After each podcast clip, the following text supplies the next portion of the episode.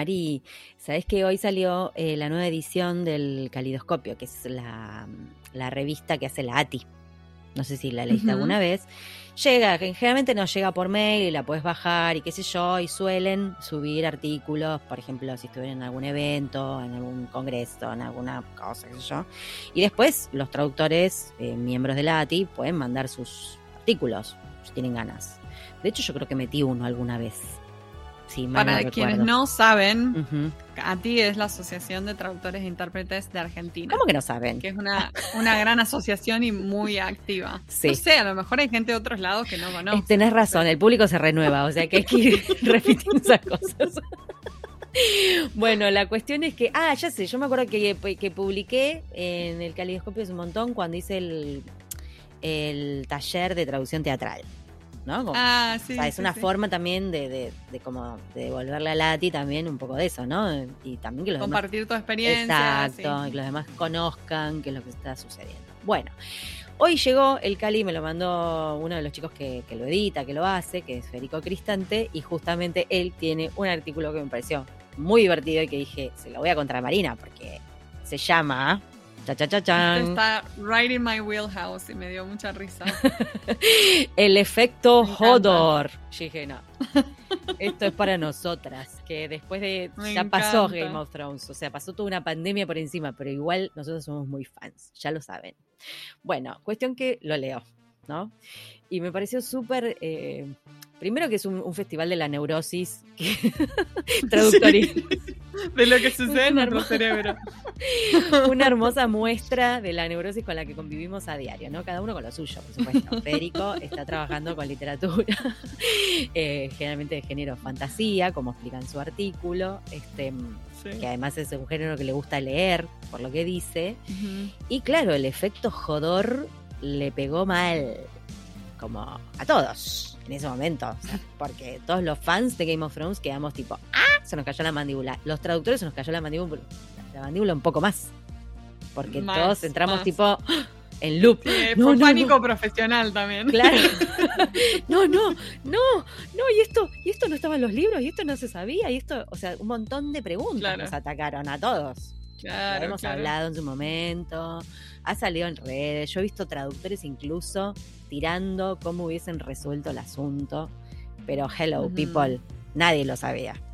O sea, la propia traductora, ¿te acordás? Cuando vino Cristina, Sí, sí. dijo, Te- quizás tenemos que aclarar que, de qué estamos hablando, ¿no? vos decís que la gente ya se olvidó, dale, acláralo. Y a lo mejor algún que otro que no vio Game of Thrones o lo que sea. Sí. Eh, hay un personaje de Game of Thrones que se llama Hodor. Hodor se escribe, ¿no? mm. Y no sé por cuántos libros es siempre Hodor, pero resulta que después te enterás. Pará, en el- Es una persona que además solamente dice esa palabra. No dice Sí, otra. ah, solo puede decir Hodor. Solamente dice Jodor. Entonces vos pensás que tiene una tara con su nombre nomás, digamos. ¿Verdad? Claro, claro. Claro, bien, esa es una muy buena aclaración.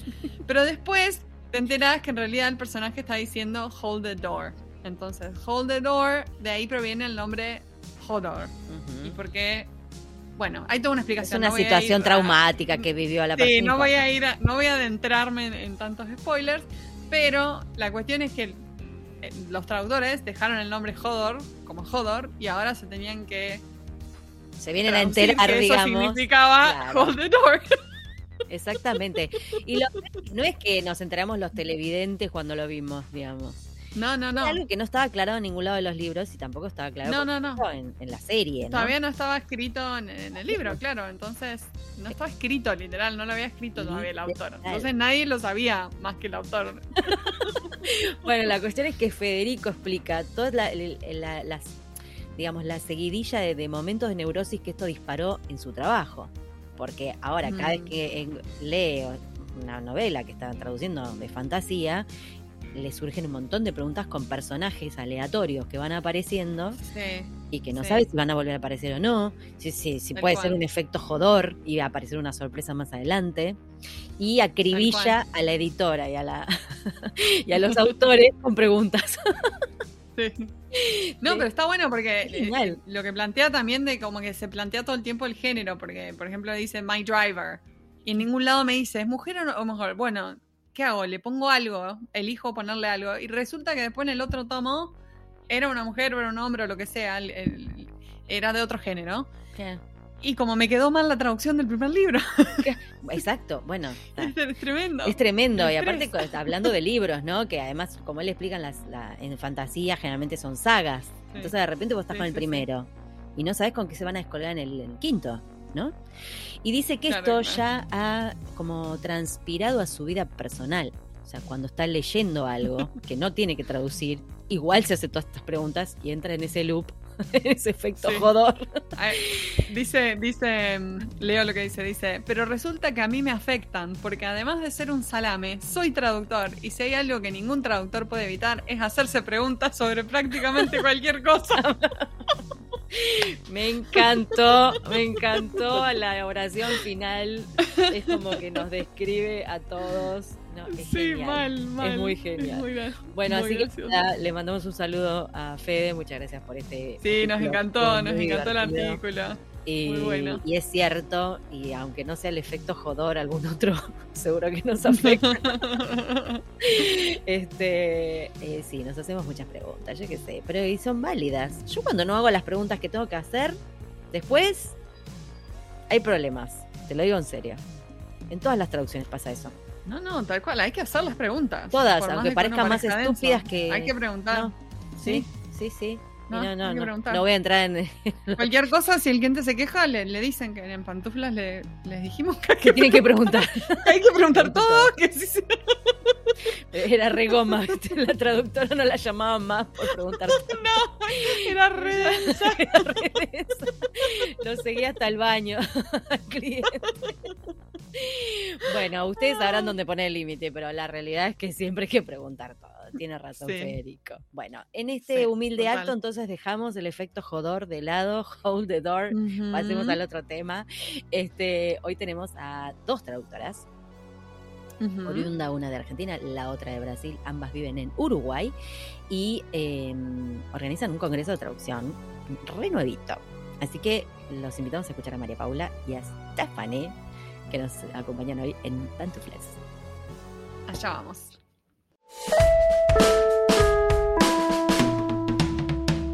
Hoy tenemos el agrado de entrevistar a dos increíbles personas. Primero voy a leer la bio de María Paula Plazas. Ella es oriunda de Córdoba, Argentina, donde obtuvo su título de grado de traductora de inglés por la Universidad Nacional de Córdoba. Realizó la maestría en traducción audiovisual en el ISTRAD y cuenta con la certificación de ATA de inglés a español. Actualmente vive en Montevideo, donde ejerce como traductora independiente. Desde 2020 organiza eventos Lock Lunch en Montevideo para fomentar las relaciones entre traductores.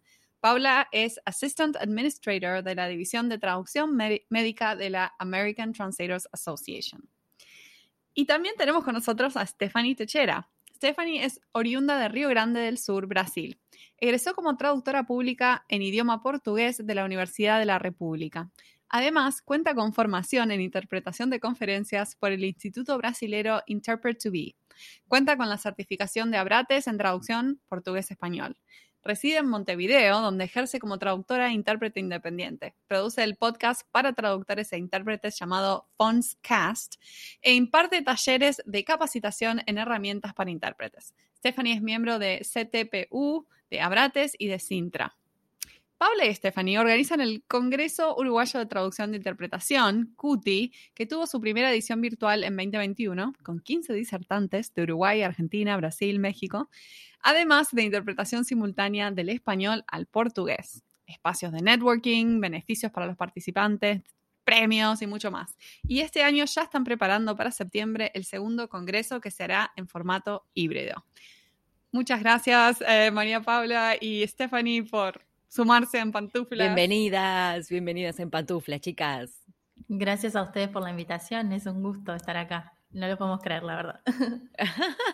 Ay, pero eh, bueno, eh, Paula, a ver si nos escucha porque está justo de vacaciones y accedió a hacer la entrevista igual. Te agradecemos un montón. Hola chicas, ¿cómo están? ¿Cómo están? Eh, bueno, yo quiero contarle a los podcast escuchas que con Marina estuvimos en el Congreso el año pasado. Estuvo buenísimo, va, a mí me encantó va, participar, me encantó, la- las intérpretes estuvieron geniales, que creo que una fue Stephanie en algunas ponencias, ¿no? ¿Stephanie? No, en realidad no? yo estuve coordinando, pero sí, las Ah, intérpretes todas fueron geniales y las de su charla también. Sí, no, la de, mi, la de nuestra charla nos encantaron, las escuchamos después. Eh, te juro que teníamos miedo porque hablábamos como, era, era rápida la ponencia, la habíamos mandado con anticipación, pero vieron que, que tenemos como una tendencia a la pavada y digo, pobre chica, pobres chicas. Pero eran geniales. malos y ese tipo de cosas. Sí, sí. Pero estuvo, la verdad que fue una experiencia re linda, fue virtual, como todo lo que vinimos viviendo los últimos años, eh, y aún así súper linda. Eh, de hecho, yo estuve en el espacio de networking, que también me encantó, les quiero decir. Muy, muy bueno, muy bien elegido. Creo que lo comentamos en algún episodio. Eh, y ahí me puse a charlar con una de las intérpretes, con Lara, que le mandamos un saludo, que ya me invitó a comer cuando vaya a Montevideo, así que pobre. O sea, en cuanto caiga en Montevideo va a tener que cocinar. Claro que sí. Lara nos va a estar Sí. ayudando en la segunda edición, así que si vienen presencialmente al Congreso, ya les dejamos la invitación. Nos vamos a Mm. conocer todas. Me encanta. capaz sale la feijoada. Que, que claro, la feijoada que la cocine para todas, entonces. Lara, teléfono. bueno, este, así que es un placer, chicas. Está buenísima esta, esta iniciativa que arrancaron las dos eh, en el país vecino, que by the way, eh, lo amo, quiero decir. Me encanta Uruguay. Eh, y me intriga un montón qué hacen una traductora argentina, una traductora brasileña, viviendo en Montevideo. ¿Por qué? ¿Por qué Montevideo? ¿Qué pasó ahí? Eh, eso. No sé, pausa. Bueno, ¿Quién en mi empieza? caso- A ver. Bueno, Un novio. Dígame la verdad, un novio. Sí, en mi caso fue un novio. Obvio. Son re lindos los uruguayos. Tiro acá por a- No, el que no, no haya cruzado. que ver con, no tuvo nada que ver con la traducción, eh, fue un novio, sí. Eh, yo iba y venía con la compu, trabajaba a distancia, Ah. así que cuando me recibí ya me quedé en Uruguay definitivamente. Y sí, claro. Y el cambio fue como muy, muy brusco de Córdoba a Montevideo, ¿no?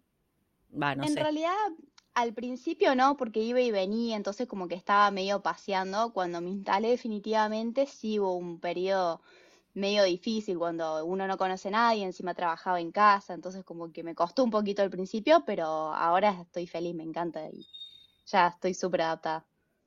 Excelente. ¿Y Stephanie?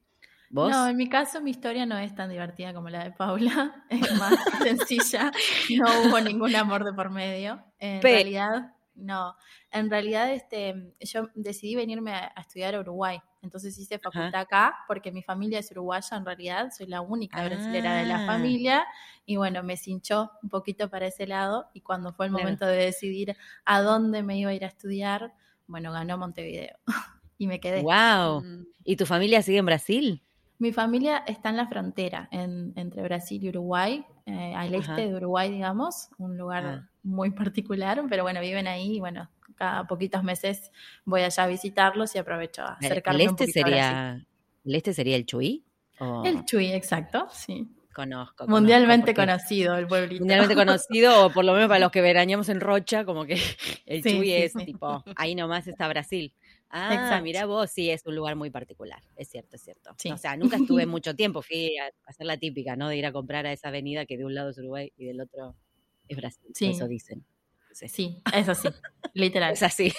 Podés pararte con un pie en cada lado y vas a estar en los dos países al mismo va, tiempo. Exactamente. Qué genial. Nos encantaría que nos cuenten un poco sobre el mercado de la traducción en Uruguay. ¿Qué encuentran diferente de sus países, de origen o de otros lugares? ¿O qué particularidades tiene? Bueno, en particular me parece que lo que tiene distinto Uruguay es que como es un país muy pequeñito, saben que solo somos 3 millones y medio, no podemos quedarnos con el mercado nacional. Pasa en general en, en todos los países, ¿no? En nuestra industria, que tenemos que tratar de buscar clientes de fuera, pero acá eso se ve mucho más potenciado y mucho más marcado. Y después, lo otro que me parece también relevante destacar viene por el lado de la formación. La formación que hay en Uruguay, tanto de traducción como en interpretación, que directamente no hay mucha, es muy limitada. Entonces, eso como que se va canalizando, digamos, todo hacia un mismo lado y falta especialización en otras áreas eh, que, bueno, que requieren, digamos, de, de mayor especialización, valga la redundancia. Entonces Claro. termina pasando eso, que por falta de demanda, a veces acá no hay tampoco oferta de formación y bueno, termina como generándose eso así un poco raro que me parece que no está tan claro en otros mercados. Creo que esa es como la diferencia principal. Y sí, hay que buscar clientes afuera y buscar formación afuera también. Pau, ¿querés agregar algo de eso? La verdad que lo explicó muy bien este sí, es, es eso. Eh, en mi caso yo también trabajo con clientes de afuera, así que sí, eso fue uno de los impactos cuando me fui a vivir a Uruguay, porque digo, bueno, acá debe haber un mercado, un montón de agencias, voy a ver, y, y no, no, nada que ver, es bastante particular, así que sí, por ahí uno lo que busca es salir para afuera. Claro, quizás en, en la pandemia me imagino que debe haber sido un, un buen cambio para ustedes en ese sentido, ¿no? Porque un montón de, de, oportunidades de formación quedaron a disposición sin tener que moverse, digamos, de sus casas. Eh, y vislumbro que quizás por ahí surgió lo de hacer el Congreso, o, no sé cómo fue, que, que, se juntaron y empezaron a cranear esto, si nos quieren contar. Lo del Congreso empezó en realidad, yo eh, cuando llegué me pasó eso que decía, que, veía como que faltaban actividades y faltaban cosas para traductores, entonces como que tenía ganas de hacer algo y no sabía bien qué. Y en 2020, con la pandemia, asistí a dos congresos virtuales y ahí se me prendió la lamparita y dije, esto podemos hacer en Uruguay, pero bueno, no lo quería hacer sola, quería hacerlo con alguien de ahí que conociera y tampoco sabía bien con quién y bueno, justo la conocí a Steffi y después se lo propuse. Podría haber sido una catástrofe, pero la verdad es que funcionó bastante bien. Nos complementamos, creo que trabajamos muy bien juntas, así que fue, fue un éxito. Ella también se recopó con la idea y bueno, el año pasado creo que nos fue muy bien y este año también ya estamos preparando todo.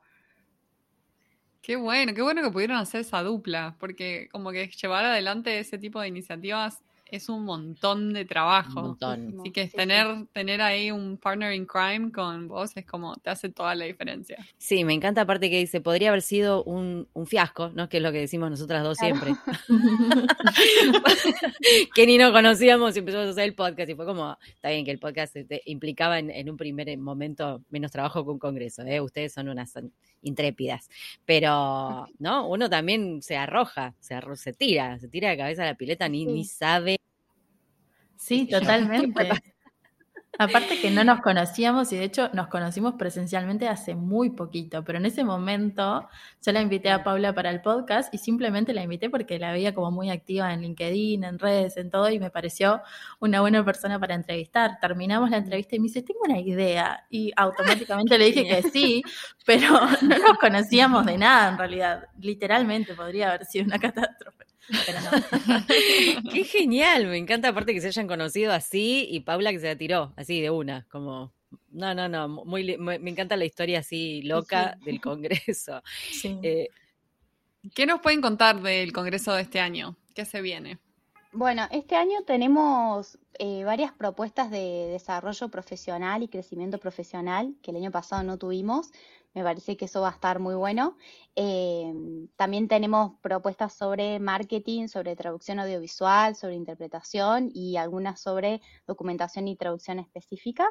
Así que, bueno, eh, tenemos esa novedad. Eh, va a ser un congreso híbrido, va a ser presencial en Montevideo y también se va a transmitir de forma virtual para quienes deseen asistir de otras partes del mundo. Y de nuevo, este año va a contar con interpretación simultánea al portugués de Brasil. Hermoso. Ah, qué bueno. Eh, o sea que este año lo hacen en persona, ¿no?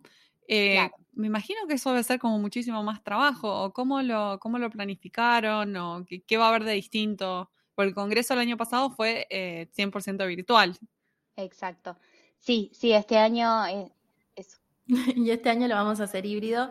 Lo que decidimos fue eh, reducir la cantidad de jornadas para poder manejarlo un poquito mejor. El año pasado tuvimos dos jornadas de congreso y este año va a ser solamente una, justamente para, bueno, para probar esta primera instancia presencial y ver cómo podemos lidiar con todo eso.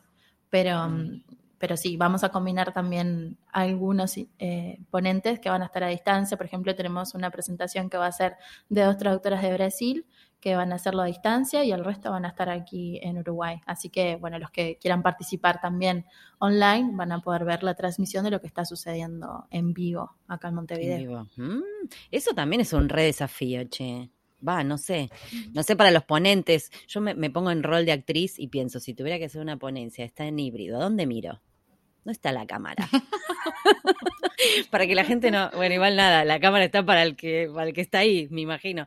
Pero además una, una cuestión técnica, digamos, tecnológica y técnica, es complicado también, ¿no? Porque mm, hay como dos situaciones ahí distintas, el que está mirando desde de su casa y el que está ahí eh, en el lugar. Eh, y tienen, encontraron, por ejemplo, ayuda, colaboradores, ¿cómo, cómo se manejaron con eso? Sí, este año obviamente que ya solas no, no podemos hacerlo, así que eh, tenemos una traductora que nos va a estar ayudando con toda la parte virtual, con el Zoom, y también contratamos un equipo audiovisual que se encarga, encarga de toda la parte de la transmisión en sí, del sonido, y, y, bueno, y nosotras dos obviamente. Así que mm. sí tuvimos que expandir un poquito porque ya, si no, dos personas para todo no dábamos abasto. No, claro, claro, no, tal cual. Bueno, le quiero contar a los podcast escuchas que pueden encontrar información sobre el Congreso en congresodetraducción.com. Eh, CUTI, si no ponen CUTI, Congreso Uruguayo también aparece. Ya está puesto el programa, ya está el lugar del evento, que vi que está por ahí por el, por el centro, medio cerca de, la ciudad vieja, sería, ¿no? Em, y, bueno, nada, está varios temas muy interesantes y a mí lo que más, a mí lo que más me gusta es que, conocer el Congreso desde su comienzo, por decir de alguna manera, ¿no? Porque está bueno, digo, decir, ah, mira, cuando sea el número 45, digo, ah, yo fui el primero. no, cuando sea el 45 yo no voy a estar en este mundo, me parece, pero bueno, no sabemos, no sabemos. ¿Quién te dice, Pau? ¿Quién te dice? Ah, rompiendo los quinotos hasta los 100, bueno. Cuando sea el 45 yo espero haberle pasado la posta a alguien más y estar descansando en alguna playa por ahí también. le dejamos el legado a traductores nobles. Para mí tendríamos que estar con una reposera en el chui, vos de un lado, yo del otro, qué sé yo, no sé. Digo, total, si alguien nos saca de ahí, esa edad. totalmente, totalmente. bueno, y hay otras cuestiones con las que ustedes también, digamos, buscan ese acercamiento con, los colegas. Una es el Lock Lunch que organiza María Paula, que también lo he visto en, en LinkedIn y no me termino de sumar nunca porque por el horario, porque el día, porque no sé qué, bueno, pero siempre me dieron ganas de sumarme, eh, así que te pregunto qué, es, porque hay mucha gente que no sabe qué es, eh, qué hacen, qué significa Lock Lunch. Bueno, Lock Lunch en realidad eh, viene Lock de Localization y Lunch de almuerzo y surgió como una iniciativa de Jan Hinrich, que es un traductor él es de Alemania y la idea era simplemente hacer reuniones entre traductores, almuerzos inicialmente, para juntarse, conocerse y charlar. Y la idea era que había un eh, lock lunch en cada ciudad donde hubiese un embajador. El embajador es la persona que se encarga simplemente de organizar estos lock lunch eh, cuando es presencial en un restaurante, entonces hacer la reserva y encargarse de invitar a la gente por medio de LinkedIn. Eh, y bueno, con la pandemia se empezaron a hacer también de forma virtual. Yo hice el primero en marzo de 2020, muy poquito antes de que empiece la pandemia, entonces ese fue presencial y a partir de ahí todos los otros los hice de forma virtual.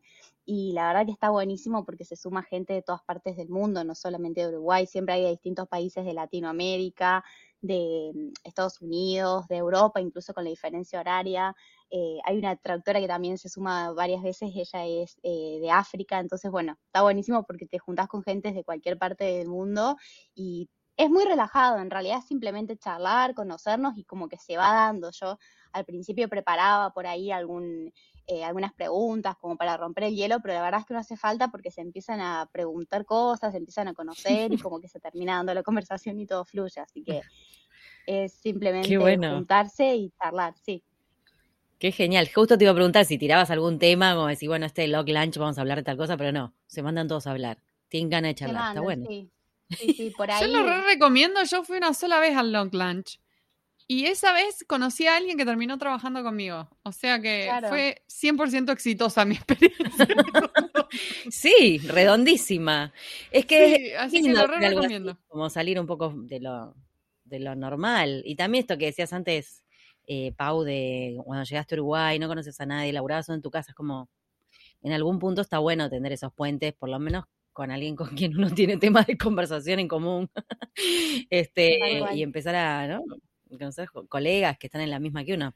Y, y Steffi, vos haces un podcast. ¿Qué onda esa experiencia podcastera, colega? Así es. Bueno, nada, me, me surgió como esa inquietud en un momento que estaba aburrida y dije, ¿por qué no hacer un podcast? Porque bueno, en Uruguay no, no había, o sea, la- la- lo que hacemos es escucharlas a ustedes, de repente escuchar algún podcast de algún otro país de la región, pero, pero no había nada acá. Y también al principio no sabía si alguien iba a querer escuchar o no lo que sea que tuviera para compartir, pero bueno, me gustó como la idea de empezar a planearlo y la idea es, o sea, o la propuesta del podcast es tener siempre entrevistas con colegas que sean especializados en diferentes áreas y tratar de acercar eso. El foco mío más que nada era como llegar un poco a estudiantes o a traductores que recién se están recibiendo y que probablemente quieran buscar otras salidas laborales o buscar otros caminos que no sea el de la traducción pública, que es como lo principal que tenemos en Uruguay, porque como Claro. les decía antes, no hay formación en otras áreas. Entonces, mucha gente Mm. hace esta carrera y arranca por ahí, o sea, ese es como su puntapié Claro. inicial, pero con eso van descubriendo que les gusta traducción audiovisual, literaria o la interpretación o qué sé yo. Y mm, bueno, hay profesionales excelentes en varios países de la región y me parecía como interesante acercar eso acá un poquito. Así que así surgió. Claro. Ahora está un poco en pausa igual, porque bueno, el Congreso y el trabajo, trabajo. y todo lo demás. Sí, con, Pero en con breve, la organización del Congreso me imagino que ya tendrás tus, sí, Sí, tu sí, mano sí. llena. Es un montón. Este, mm, no, la verdad que está re bueno. Y bueno, y perdón, me olvidé, pero eh, vos, eh, Paula, también estás en la división de ATA de traducción médica, ¿no? O sea, las dos son como Sí, muy, exacto. muy de Muy colaborar, activas, sí. muy activas, muy de colaborar con, con la comunidad. Me encanta eso. ¿Alguna, ¿Alguna novedad que nos quieras contar de la ATA División Traducción Médica que se pueda contar? Bueno, la novedad que tenemos este año es que, mm, bueno, todos los años en la conferencia anual que se hace en octubre, cada división lleva un eh, orador distinguido que se supone Ah, que es sí. alguien muy reconocido y este año invitamos a ni más ni menos que a Pablo Muruen- A. Pablo, que ya anunció que va a estar, sí, lo vi en redes. anunció, Qué sí, sí, bueno. lo aceptó y bueno, la verdad que estamos muy contentos todos. Eh, Es porque un bueno, es como genio, sí. nuestra estrella de la, de Sí, la conferencia este sí, superstar. Qué grande. exacto. Buenísimo. O Sí. sea que vas a estar en, en ATA este año o te vas a o vas a hacer tipo eh, virtual. No, es toda presencial, me dijiste, Marín, ¿no? Sí, creo que es solo presencial este año, sí. Sí, sí, sí. Eh, tengo pensado ir y bueno, en realidad voy a ir porque ya compré el pasaje, así que voy a ir sí. Ah, sí. Ya no es pensado, ya es comprado. Genial. Nos vemos allá Nos entonces, vemos ahí Paula. entonces. Nos seguimos viendo. Nos este año nos, nos revemos, Pau, me parece. Nos re... Steffi, Buenísimo. no sé si vos también, también, nos vemos todas. Em, yo no lo compré, ¿qué- tengo pensado, pero no lo compré. Ah, bueno, Steffi sí está pensando. Está esperando que termine el- Estábamos, teníamos una idea de, de- de hacer una mesa de, po- de podcasters. Ah, Ojo al piojo, así que Mm, bueno, No si sé, venís acá- tenés que unirte a nuestra mesa. Acá se interesante. cuecen, acá se cuecen cosas, ¿eh? Enseguida organizamos todo. Me encanta, me encanta. Este, mm, chicas, ¿y qué les gustaría que, mm, bueno, las dos creo que van a seguir estando en Montevideo, ¿no? Además de esto que están organizando, el Congreso, y qué sé yo, que no es poca cosa, quiero decir. eh, ¿Qué les gustaría que pasara en Uruguay en los próximos años en cuanto a la traducción? ¿Qué les gustaría ver? Eh, bueno, me parece que lo que me gustaría ver más que nada sería un cambio en, en el aspecto que está vinculado a la formación, que ya está empezando a cambiar un poquito. Eh, recientemente surgieron algunas propuestas nuevas a nivel universitario que van más para el lado de la traducción literaria y hay también Ajá. algunas opciones en, en universidades privadas que caminan hacia otros lados, pero me gustaría ver eso, como un poco más de, de efervescencia en el ámbito educativo y tal vez propuestas de posgrado que tampoco, que tampoco hay o que han sido muy esporádicas. Ah, se han generado como iniciativas de posgrado puntuales, se hace una edición un año y luego ya no se repite. Y me parece que en realidad hay muchos profesionales que están, digamos, deseosos de acceder a ese tipo de, de ofertas acá en Uruguay sin la necesidad de tener que trasladarse al exterior o, bueno, hoy por hoy, como decían ustedes, debido a la pandemia hay muchas más posibilidades online, pero a veces no es lo mismo. La experiencia de compartir en persona, un curso del tipo que sea, no es lo mismo. Entonces me parece que el cambio que me gustaría ver como más inmediatamente es en ese sentido. Y bueno, y después también las otras cosas irán generando, ¿no? Como de forma natural a partir de que empiece a cambiar eso. Claro, claro. Em, el, ¿Qué onda el colegio? Yo he visto que hay un colegio de traductores públicos, ¿o no? He visto algo, me, puso cara. Eh, no, pero vi que hay algunas publicaciones y eso, pero digo, también eh, quizás estaría bueno apuntalar por ahí lo que estás diciendo, ¿o no? No sé, no sé bien cómo es la formación universitaria, la verdad no conozco. Eh, a veces las universidades son como más difíciles de, de que de, de, recibir un cambio, por decir de alguna manera. en, un lugar más chico quizás uno podría hacer esa diferencia, ¿no? Digo, pero no sé si ustedes, o sea, si allá el colegio tiene, por ejemplo, no sé, como acá la ATI, comisiones o la ATA, eh, comisiones eh, de las distintas especializaciones o gente o colaboradores, viste, que, que metan un poco de sangre nueva. Ni idea cómo es allá, ¿conoces? Sí, el, el, colegio está haciendo un trabajo muy interesante ahora, o sea, han cambiado bastante sus directrices y están tratando de encarar nuevas cosas, tienen varias comisiones y, tratando de generar actividades y distintos espacios, así que en ese sentido ya veo un cambio positivo y, espero poder apoyar también lo que el colegio esté haciendo. Pero, Buenísimo. pero bueno, aún hay camino hay que, hay que seguir. O sea que si hay traductores en Uruguay que están escuchando, se pueden sumar alguna de esas iniciativas, ¿no? Exacto. Eh, y vos, Pau, que, porque justo te perdimos un poco la conexión, no sé si llegaste a escuchar la pregunta, de si, ¿qué te gustaría ver en, el, en Montevideo a nivel traducción o, comunidad traductoril en los próximos años? Además de, bueno, no sé si estás de acuerdo con Steffi seguramente, pero... Sí, sí, estoy de acuerdo con lo que dijo ella. Creo que lo que me gustaría ver más que nada es eh, más oferta académica a nivel de posgrado y de maestrías que como decíamos recién, podemos salir a buscarlas afuera, pero bueno, a veces no es lo mismo, sobre todo después de tanta virtualidad que uno ya está como medio cansado y oh, quiere por ahí también e-, esas instancias presenciales, así que creo que eso es lo que, lo que me gustaría ver, sí. Sí, yo me acuerdo cuando estaba estudiando que para mí era todo un acontecimiento ir a cualquier lado con mis, con mis compañeras de estudio, digamos. Nos hemos ido hasta, no sé, en auto a La Plata entre cuatro a hacer cuatro cursos o, o cuatro charlas y ese tipo de cosas qué sé yo, no solamente que vas a aprender, es todo el momento, ¿no? De, ir, de conectarte, de conocer a otra gente, de enterarte que existe una especialización que no conoces. No sé, hay un montón de cosas que surgen de lo, de lo presencial, que están buenas, este, que no es lo mismo que lo virtual. Bueno, ya sabemos. Eh, chiquis, bueno, saben que esta temporada todas las entrevistas terminan con una pregunta final que es especial, ¿no? Como todas nuestras temporadas tienen una pregunta especial. No saben lo que nos cuesta armar la pregunta. Ah. Le damos una de vuelta. Y en general las armamos y no, no caemos en la cuenta que en algún momento las vamos a tener que contestar nosotras. Bueno, no importa. la, la pregunta la va a hacer Marina porque le pone un tono divino. Marina, te pasa la palabra. La pregunta dice, el camino profesional presenta muchos momentos diferentes, pero siempre hay uno de crisis o encrucijada que nos sacuden y que al superarlos aprendemos algo. ¿Cuál fue ese momento para ustedes y qué aprendieron? ¿Quién quiere empezar? Chan, chan, chan, chan, Se van a mirar, se miran. Ay, se le cayó la conexión. No. Esta vez no zafa. No, zafa, no, la persigo. Bueno, en mi caso, en realidad, creo que fue al año más o menos de que empecé a traducir. Tuve un momento en que no me encontraba realmente en la industria, como que todavía no sabía bien qué era lo que me gustaba, eh, no sabía que podía especializarme y como que todavía no sabía que podía elegir más bien con quién trabajar, cuándo trabajar, como poner mis reglas también. Entonces medio que agarraba cualquier cliente que pagaba poco, trabajaba los fines de semana, empecé a hacer cosas que no me gustaban con tal de ganar experiencia, que era lo que yo lo llamaba en el momento. Y claro, hice cosas tantas que no me gustaron que llegó un punto que dije, no sé si esto es para mí. Y medio como que dije, bueno, ya está, me equivoqué carrera, voy a empezar a buscar en, en otras industrias, empecé a buscar trabajo por otro lado.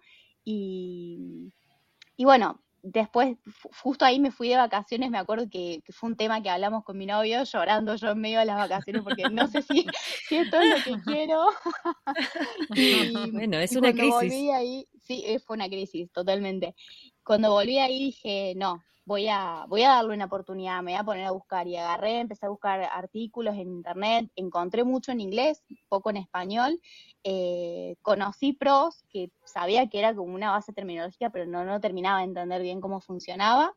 Eh, me hice un perfil ahí bien completo, empecé a buscar clientes y bueno, ahí justo enganché un cliente, en realidad empecé a trabajar de forma in-house y eso me cambió la perspectiva mal porque conocí la industria bien desde adentro, esa para mí, esa experiencia fue clave.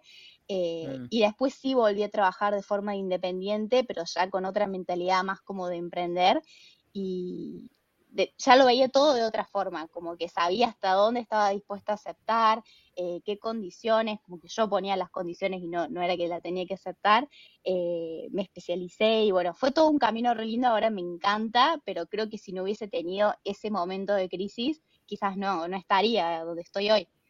Totalmente, totalmente. Y está buenísimo lo que contás de conocer de adentro, porque hay experiencias que son así, que te cambian completamente la visión y simplemente cruzar de vereda y ver las cosas de otro lado, ¿no? Como en el Chuy. Tal cual. Cruzas de vereda y estás en otro lado. Igual. Y, vos, Steffi. Bueno, a mí me pasó capaz un poco lo opuesto que le pasó a Pau. En realidad, yo cuando eh, estaba estudiando facultad hice dos carreras en simultáneo, traductorado y también mm. relaciones internacionales y me cinchaba más lo de relaciones internacionales. De hecho, terminé, hice una maestría en diplomacia y negocios internacionales y inmediatamente empecé a trabajar en el área. Simultáneamente trabajaba como traductora, pero no era dedicación total. Y fui manteniendo eso como en paralelo por cuatro años. Me encantaba mi trabajo y me encantaba cómo podía conciliar todo, pero tenía como ese gustito amargo de que, bueno, de que era mucho y que no estaba nada como muy definido. Y mm. llegó un punto en que decidí dejar el trabajo que tenía del ámbito de comercio exterior y pasé a otro trabajo en el sector privado bastante diferente y allí me di cuenta que no quería seguir por ese camino y que en realidad tenía como que apostar todas mis fichas a dedicarme 100% full time a la traducción. Desde la carrera yo siempre sabía que a mí lo que más me apasionaba era interpretar, porque cada vez que estaba en una cabina de interpretación me sentía feliz, o sea, nada, era como el punto más álgido de mi día. Y en realidad no le había podido dedicar todo lo que le quería dedicar a la interpretación porque traducción y otro trabajo dependiente sí es compatible, pero interpretación y otro trabajo mm, ya no tanto porque, bueno, por un montón de cosas. Y mm. ahí fue como un momento de crisis también, no sabía qué hacer, como esa incertidumbre también de si voy a poder, de si realmente podré cubrir todos mis gastos, eh, largándome al agua solo como traductora, a pesar de que ya trabajaba hacía cinco años, pero no, bueno, no tenía esa solidez. Y, nada, también llorando en un momento de crisis y dije, no, lo voy a intentar. Y al principio tenía mucho tiempo libre, me pasaba el día entero en pros también, así surgió el tema del podcast y muchas otras ideas, hasta que empecé a no tener ya tiempo libre y empecé a poder darme el lujo de elegir de lo que quería trabajar, elegir los proyectos, los clientes, los temas. Y bueno, y así como que fue ese clic, ese punto de inflexión y aprendí que, que, puedo con lo que sea y que tengo como las chances de definir bien cuál es el, la dirección de mi carrera. Qué fantástico, me encantan estas experiencias, me encanta, me encanta que las compartan, me encanta que las escuchen otras personas que les puede pasar lo mismo, les puede estar pasando, les puede pasar en cualquier momento. Eh, Creo que muchas personas se van a sentir identificadas. Ponele una mayoría. Ponele. Este, sí, me encanta, chicas, me encanta. Buenísimo. Muchas gracias. Muchas gracias por venir, por juntarse con nosotras. Este, sí, muchas gracias. Y bueno, compartir todo esto y por todo lo que están haciendo las dos em, en pos de, de la comunidad traductoril uruguaya y alrededores, ¿no? Porque también llega para acá. Así que, y espero que también a otros países. Así que nada, les, les deseamos muchísimos éxitos con todos estos emprendimientos. Nos encanta. Gracias. y el Congreso de septiembre para, está va a estar buenísimo. Eh, con Marina estamos patrocinando, así que ya se van a enterar de todo, porque vamos a publicar en redes. Y yo estoy pensando, pero no saqué el pasaje todavía, en ir. Bien. Pero después les, después les confirmo. a ver si nos comimos esa feijoada en lo de, en lo de Lara. Sí, sí, seguro que sí. Por Bueno, favor. muchas gracias a ustedes por la invitación y por el apoyo también que nos dan desde el podcast al Congreso. Y bueno, esperamos verlas, por lo menos a Pau que está más cerquita, acá presencialmente. Of course. Ah, ¿a alguien se le ocurrió golpear justo cuando estamos terminando el podcast? Qué momento. ¡Qué momento! Un beso grande, chicas. Bueno, chicas, muchas Gracias, gracias. Muchas Chao, gracias. chao. chao, chao. Y ahora con ustedes, el momento catártico del programa. Los invitamos a escuchar al traductor karaoke.